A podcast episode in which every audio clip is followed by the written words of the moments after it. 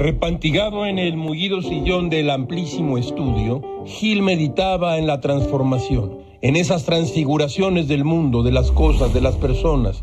Los filósofos saben que nada es lo que parece, que todo es apariencia. Gilga llegó a esta conclusión mientras veía y oía al presidente decir que siempre sí se vacunará.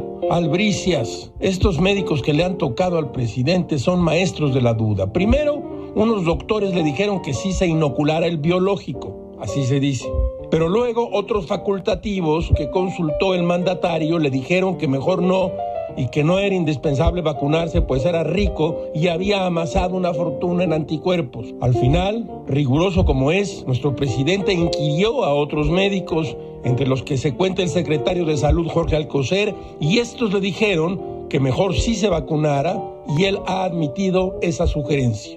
Pero siendo como es el líder de la nación, unos médicos militares pueden ir al palacio en el que vive el mandatario, porque vive en un palacio, sí o no, y ahí en su modesto dormitorio le pueden inocular el biológico.